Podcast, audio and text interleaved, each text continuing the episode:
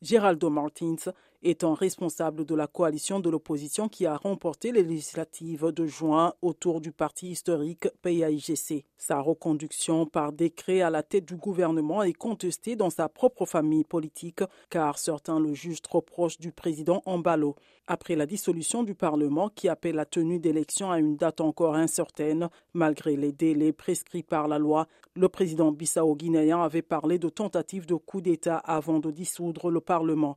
Domingo Simoes Pereira, président du Parlement et adversaire de longue date de M. Ambalo, a dénoncé un coup d'État constitutionnel. Des affrontements ont opposé le 1er décembre la garde nationale et l'armée, faisant au moins deux morts dans la capitale Bissau. Ces affrontements sont une nouvelle illustration des fractures politiques profondes au cœur de l'État et qui traversent aussi les forces de sécurité.